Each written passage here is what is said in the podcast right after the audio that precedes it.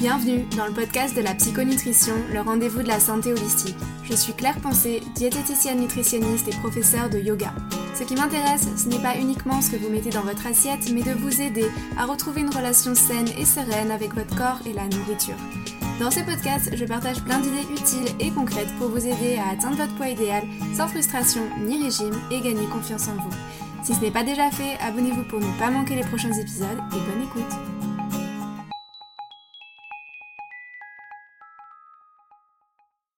Bonjour à tous et bienvenue sur le podcast de la psychonutrition.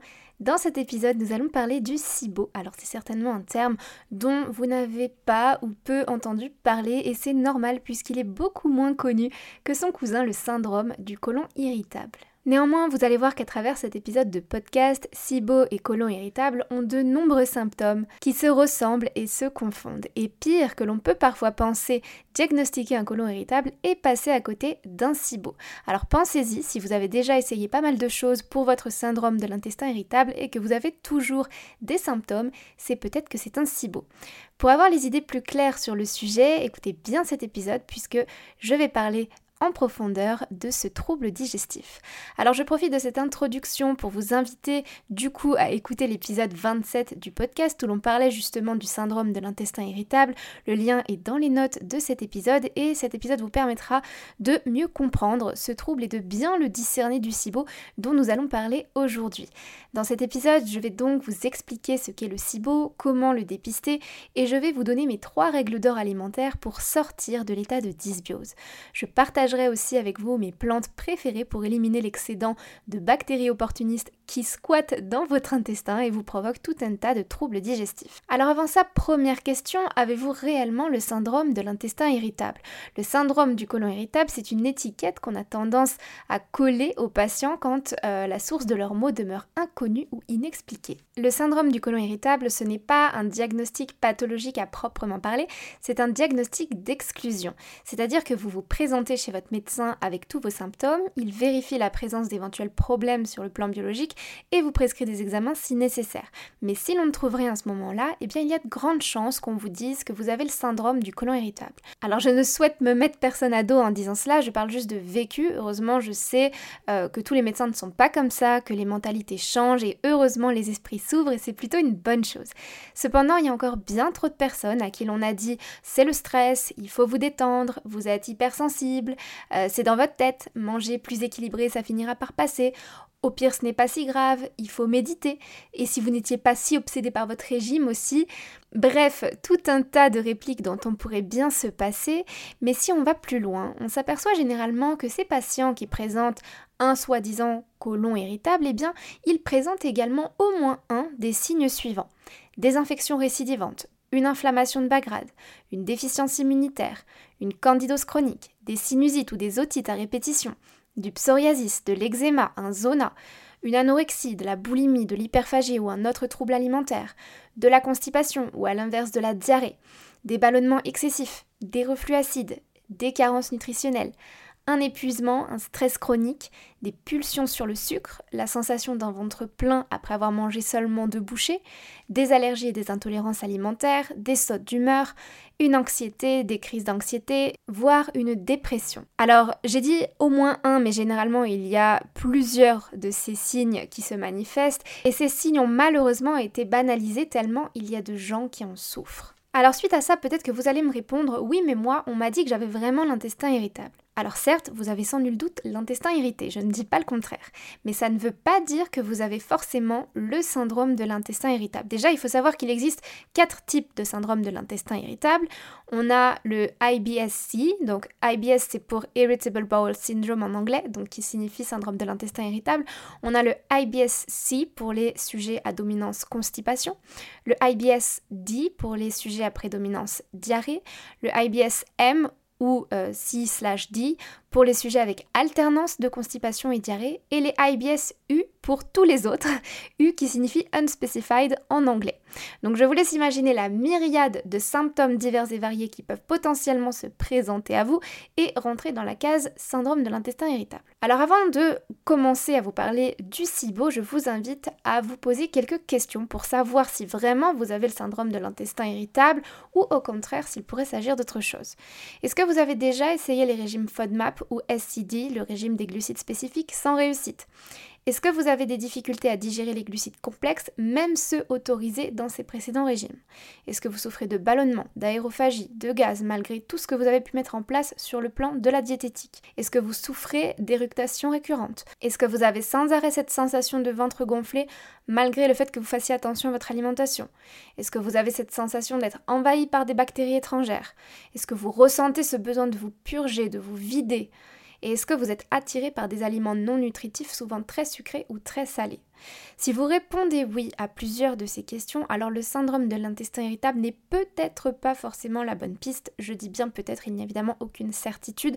Par contre, ce qui est certain, c'est que vous avez bel et bien le microbiote à l'envers et je vous propose donc de découvrir à l'occasion ce qu'on appelle le SIBO. Alors le SIBO, c'est justement quand on a le microbiote à l'envers, et là encore, c'est une maladie qui est mal identifiée, euh, qui est souvent confondue avec le syndrome de l'intestin irritable en raison des symptômes très similaires entre ces deux troubles. SIBO, cela signifie Small Intestinal Bacterial Overgrowth en anglais, autrement dit, c'est la pullulation bactérienne de l'intestin grêle. On peut aussi, euh, dans certains cas, parler de SIFO pour Small Intestinal Fungal Overgrowth, qui est la même chose, simplement que dans le cas du SIBO, il s'agit de bactéries, du SIFO, euh, il s'agit de champignons. Je vais me contenter de parler du SIBO euh, pour simplifier euh, tout mon discours dans cet épisode de podcast, mais sachez que les solutions que je vous partagerai pourront aussi être mises en place dans les cas de SIFO. Pour comprendre le SIBO au niveau physiopathologique, je vous rappelle que l'intestin grêle est la partie qui assimile les nutriments que vous absorbez. Donc vous absorbez, vous digérez et vous assimilez. Tous les résidus non assimilables par le corps vont ensuite se diriger vers le côlon où les bonnes bactéries vont s'occuper du reste du tri. Donc en toute logique, il devrait y avoir peu de bactéries dans l'intestin grêle. Leur place, elle est dans le côlon euh, afin de trier les résidus non assimilables, mais elles ne devraient normalement pas bouger de là. Le SIBO, c'est justement quand ces bactéries sont remontées le long de la paroi intestinale pour s'installer dans l'intestin grêle. Ces bactéries, bien sûr, elles font leur travail consciemment et assidûment, qui n'est rien d'autre que euh, la digestion des molécules qui se mettent sur leur chemin. Et la particularité du SIBO et ce qui provoque tous les symptômes, dont les plus évocateurs sont l'excès de gaz et les ballonnements, c'est le fait d'avoir trop de bactéries au mauvais endroit. Ces fameuses bactéries vont produire plusieurs métabolites, les deux plus connus, et c'est ce qui nous aide à différencier les deux types majeurs de SIBO, ce sont l'hydrogène qui tend à être laxatif et le méthane qui favorise plutôt lui la constipation. Vous pouvez aussi avoir un SIBO mixte avec hydrogène et méthane. Dans tous les cas, ces métabolites vont provoquer des gaz, des flatulences et des ballonnements excessifs et permanents. Autre que les symptômes digestifs, avoir un surplus de bactéries dans l'intestin grêle n'est pas anodin pour la santé non plus. Vous pourriez risquer à moyen et long terme, une faible tolérance pour les aliments gras due à la saturation du foie, une anémie, euh, une carence en fer donc ou en vitamine B12, un manque d'enzymes digestives, une prolifération des bactéries et des champignons opportunistes, une surproduction de mucus au niveau de l'intestin ou encore un appauvrissement de la flore intestinale. Par ailleurs, il faut savoir que ces métabolites euh, que produisent les bactéries sont assez irritants pour l'intestin. Alors comment dépister le SIBO? Par chance, pour cette fois, il existe vraiment un test qui permet de dépister le SIBO et heureusement, euh, ça vous permettra euh, en fin de compte de pouvoir le différencier du côlon irritable. Il faut espérer qu'il soit de plus en plus répandu à l'avenir, mais vraiment, on a déjà fait de beaux progrès en tout cas depuis ces dernières années et ils sont, euh, ils sont vraiment maintenant de plus en plus popularisés ces tests. Il s'agit donc d'un test respiratoire qui permet de détecter la présence de bactéries dans l'intestin. Donc durant ce test, vous allez ingérer une solution de lactulose et on va ensuite mesurer dans les 2 à 3 heures qui suivent l'expiration de méthane et ou d'hydrogène. Il me semble que c'est à ce jour le diagnostic médical le plus précis qui existe euh, concernant le dépistage du SIBO. Maintenant qu'on sait qu'on a un SIBO, si on en a un, comment est-ce qu'on le soigne? Alors vous entendrez beaucoup de personnes dire qu'on ne soigne pas le SIBO mais qu'on vit avec. Je ne suis pas forcément de cet avis-là, je connais des personnes qui ont eu un SIBO et qui l'ont complètement éradiqué en changeant leur diététique et leur hygiène de vie. Je pense en effet que si nous respectons certains principes de vie, nous n'avons aucune raison de manifester euh, ces symptômes désagréables. Alors bien sûr, ce n'est pas si simple parce que ces petites bactéries, elles sont assez intelligentes. Si vous mangez beaucoup de sucre, vous aurez sans cesse envie d'en manger plus puisqu'on aime ce à quoi on est habitué. Donc il ne suffit pas forcément de se dire je vais arrêter le sucre parce que c'est la nourriture préférée des bactéries. Il va vraiment falloir euh, agir euh, d'une manière holistique, à la fois sur le plan diététique, mais aussi sur le plan euh, neurochimique et psycho-émotionnel. Donc on va agir sur le plan psycho-émotionnel par la création de nouvelles habitudes et de schémas. On va vraiment travailler sur la révision de nos habitudes alimentaires. Sur le plan neurochimique, on va travailler sur la libération de dopamine dans le cerveau. Et sur le plan biologique, parce qu'il a été prouvé que les bactéries intestinales peuvent influencer le comportement alimentaire de leur hôte, on va aussi travailler sur ce plan-là. Et c'est d'ailleurs exactement pourquoi chaque personne qui souffre de SIBO nécessite une nutrition adaptée à sa condition physique, à son métabolisme, à l'état de son microbiote, à son état de fatigue actuel, à sa tolérance alimentaire ou encore à son système immunitaire. Ce sont beaucoup de facteurs qui impliquent une compréhension holistique du problème et une prise en charge singulière. Néanmoins, je vous rassure, il existe bien sûr des grands principes de base qui devraient être mis en place. J'aime beaucoup une phrase euh, à ce sujet d'Irène Grosjean qui disait Notre équilibre repose sur euh, quatre composantes de vie, la respiration, l'alimentation vivante, le sommeil et l'élimination. Et concernant votre alimentation, je vous conseille de bannir à tout prix les régimes et au contraire d'ajouter des aliments nutritifs dans votre quotidien. Donc je vais vous présenter trois règles d'or à suivre en cas de SIBO qui conviendront à une majorité d'entre vous. Je vous invite cependant à rester à l'écoute euh, des besoins de votre corps et à prendre uniquement ce qui résonne en vous et laisser ce qui ne vous semble pas pertinent.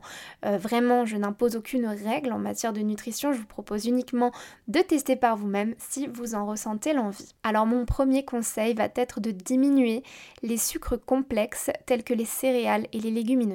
Je sais que ce sont des types de glucides que j'ai tendance au contraire à conseiller pour la plupart des individus puisque les fibres qu'ils contiennent permettent de réguler votre glycémie et votre transit, d'être moins inflammatoire et euh, de vous rassasier plus longtemps tout en vous apportant plus de micronutriments. Cela dit, les glucides complexes comme les céréales complètes ou encore les légumineuses peuvent être très difficiles à digérer et par conséquent fermenter dans les intestins des personnes atteintes de SIBO. Et tout ce qui fermente dans l'intestin, ça va nourrir les bactéries opportunistes qui y résident. Donc dans les cas de SIBO, je vous conseille temporairement de réduire ces féculents, surtout si vous notez que vous les digérez difficilement. Orientez-vous plutôt vers de la pomme de terre, de la patate douce, des légumes racines comme la carotte, la betterave, le panais. Et puis il est aussi possible à dose modérée de vous orienter vers les jus de légumes et de fruits crus en complément d'une alimentation équilibrée. Le docteur Norman Walker en a parlé dans plusieurs de ses livres, il a écrit euh, de nombreux ouvrages à ce sujet et il explique que les jus de légumes apportent une quantité considérable de nutriments sans les fibres agressives pour les intestins hypersensibles puisqu'elles ont été extraites à l'extracteur de jus. Donc c'est une clé de santé pour réparer dans un premier temps les muqueuses abîmées. Les jus sont assimilés directement par l'organisme sans passer par l'étape de digestion, ce qui en fait une source privilégiée euh, de nutriments pour votre corps. Alors bien sûr, il ne faut pas en abuser, il euh, faut quand même se rappeler que les jus ça reste très sucré, euh, même si vous faites des jus de légumes on a quand même toutes les fibres qui ont été extraites, donc l'assimilation se fait directement. Euh, donc c'est quand même une arrivée massive de sucre dans le sang, ça il faut bien le garder à l'esprit. Et pour cette raison, je ne conseille pas d'en faire un dogme euh, ou de partir dans des cures de jus qui selon moi sont trop extrêmes. Je pense vraiment que leur place est de venir complémenter à petite dose une alimentation digeste et de qualité. Mon deuxième conseil, c'est d'intégrer des matières grasses digestes. Ça vous étonnera encore une fois peut-être, mais figurez-vous que les matières grasses saturées et en particulier l'huile de coco sont plus digestes. L'huile de coco, c'est vraiment celle que je vous recommande en priorité. Elle contient un acide gras particulier qui s'appelle l'acide caprylique qui va aider à rééquilibrer la flore intestinale et à réduire les ballonnements. Sachez en plus que cet acide caprylique possède des propriétés antibactériennes et antifongiques et c'est donc votre en cas de SIBO. L'huile d'olive, c'est également un très bon choix. Elle contient de l'acide oléique qui, là encore, est antibactérien et antifongique. Mon troisième conseil, c'est bien sûr d'utiliser les vertus des plantes médicinales. Je suis absolument convaincue que la nature regorge de plantes aux vertus salutaires pour notre organisme et que rien n'a été laissé par hasard. En ce qui concerne le SIBO ou le SIFO, nous allons jouer sur plusieurs plans. D'une part, amener des plantes antibactériennes et antifongiques, bien sûr, pour réguler la population du microbiote et sortir de l'état de dysbiose, mais il faudra aussi réguler le transit, notamment dans les cas de constipation, pour s'assurer d'expulser les toxines. Enfin, j'aime ajouter des plantes dites adaptogènes issues de la médecine ayurvédique pour réguler l'organisme dans sa globalité. Vous pouvez donc avec tout ça vous pencher sur Parmi les plantes antibactériennes et antifongiques, vous avez l'origan, le nîmes, la cannelle de Ceylan, la berbérine, la feuille d'olivier qui contient de l'eau l'européine, l'ail ou encore de l'huile de coco. Parmi les plantes prokinétiques qui vont donc favoriser le transit intestinal, ma plante favorite, c'est l'aloe vera, qui va vraiment permettre d'activer le péristaltisme en douceur lorsqu'il est mis à mal dans certains cas de SIBO. Vous avez aussi des plantes anti-inflammatoires que j'aime bien conseiller, notamment le curcuma, le gingembre, le poivre, qui sont les plus connus, mais aussi l'ortie, qui va par ailleurs aider à drainer le sang et à stimuler la circulation sanguine. Et vous avez enfin euh, donc les plantes adaptogènes, et celles que j'adore conseiller, ce sont l'ashwagandha pour apaiser le stress chronique et la rhodiole pour accompagner la sphère psychologique dans tous ces changements d'hygiène de vie. Maintenant, qu'en est-il des probiotiques? Vous savez que je les conseille euh, très régulièrement et que euh, je tiens vraiment à mettre à l'honneur la régulation de la flore intestinale. Pour autant, en cas de Je suis d'avis que le réensemencement de cette flore intestinale se fait dans un deuxième temps après avoir nettoyé l'intestin. Si les probiotiques sont généralement bien tolérés, ils peuvent vraiment s'avérer inefficaces en cas de SIBO, voire exacerber les symptômes gênants du SIBO si l'intestin n'est pas encore propre euh, à ce stade. Donc euh, dans le SIBO, vraiment ce qu'il faut comprendre, c'est qu'il y a un travail de nettoyage et de purification à effectuer en amont. Il y a tout un protocole euh, que l'on suit pour se débarrasser d'un SIBO et ensuite dans un second temps, vous pouvez tout à fait utiliser des probiotiques bien dosés pour repeupler votre microbiote. Mais vraiment j'insiste, vous ne pouvez pas le faire tout de suite au risque d'exacerber vos symptômes. Ça vient vraiment dans un second temps après cette phase de nettoyage. Si jamais vous avez déjà fait ce protocole de nettoyage. Euh, vous pouvez donc passer à l'étape probiotique et ceux que je recommande en ce moment, ce sont ceux de chez Atelier Nubio et je vous mets comme d'habitude le lien dans les notes de l'épisode. Voilà, donc en conclusion, je vous dirais que le SIBO peut effectivement se soigner, mais bien sûr, cela prend du temps. Je crois fermement que notre corps est doté d'une fabuleuse capacité de s'auto-régénérer s'il dispose des bons outils, c'est-à-dire une nutrition de qualité, une activité physique adaptée, une bonne gestion du stress, un sommeil réparateur, des moments que l'on s'accorde à soi, une expression de la gratitude au quotidien. Donc on ne répare pas en quelques jours un terrain abîmé par des années de négligence, mais ce qui est sûr, c'est que c'est possible en y mettant de la conscience. Je vous souhaite du courage, de la volonté, de la détermination dans la prise en charge de votre santé. Vous avez maintenant les clés. Rappelez-vous qu'être malade, ce n'est pas une fatalité et il est temps de reprendre votre santé en main. On arrive à la fin de cet épisode sur le SIBO, j'espère qu'il vous aura plu et qu'il vous aidera à mieux comprendre ce trouble digestif et surtout si vous êtes concerné, que vous saurez le dépister et le prendre en charge avec un angle holistique. Un grand merci pour votre écoute et votre soutien. Merci à tous ceux qui me laissent des avis sur Apple Podcast ou Spotify, c'est très précieux pour moi. Prenez bien soin de vous et je vous dis à bientôt. Si cet épisode vous a plu, n'hésitez pas à le partager sur vos réseaux sociaux, à me laisser un commentaire sur Apple Podcast ou un avis 5 étoiles sur votre plateforme d'écoute préférée. Je vous dis à bientôt sur le podcast de la psychonutrition.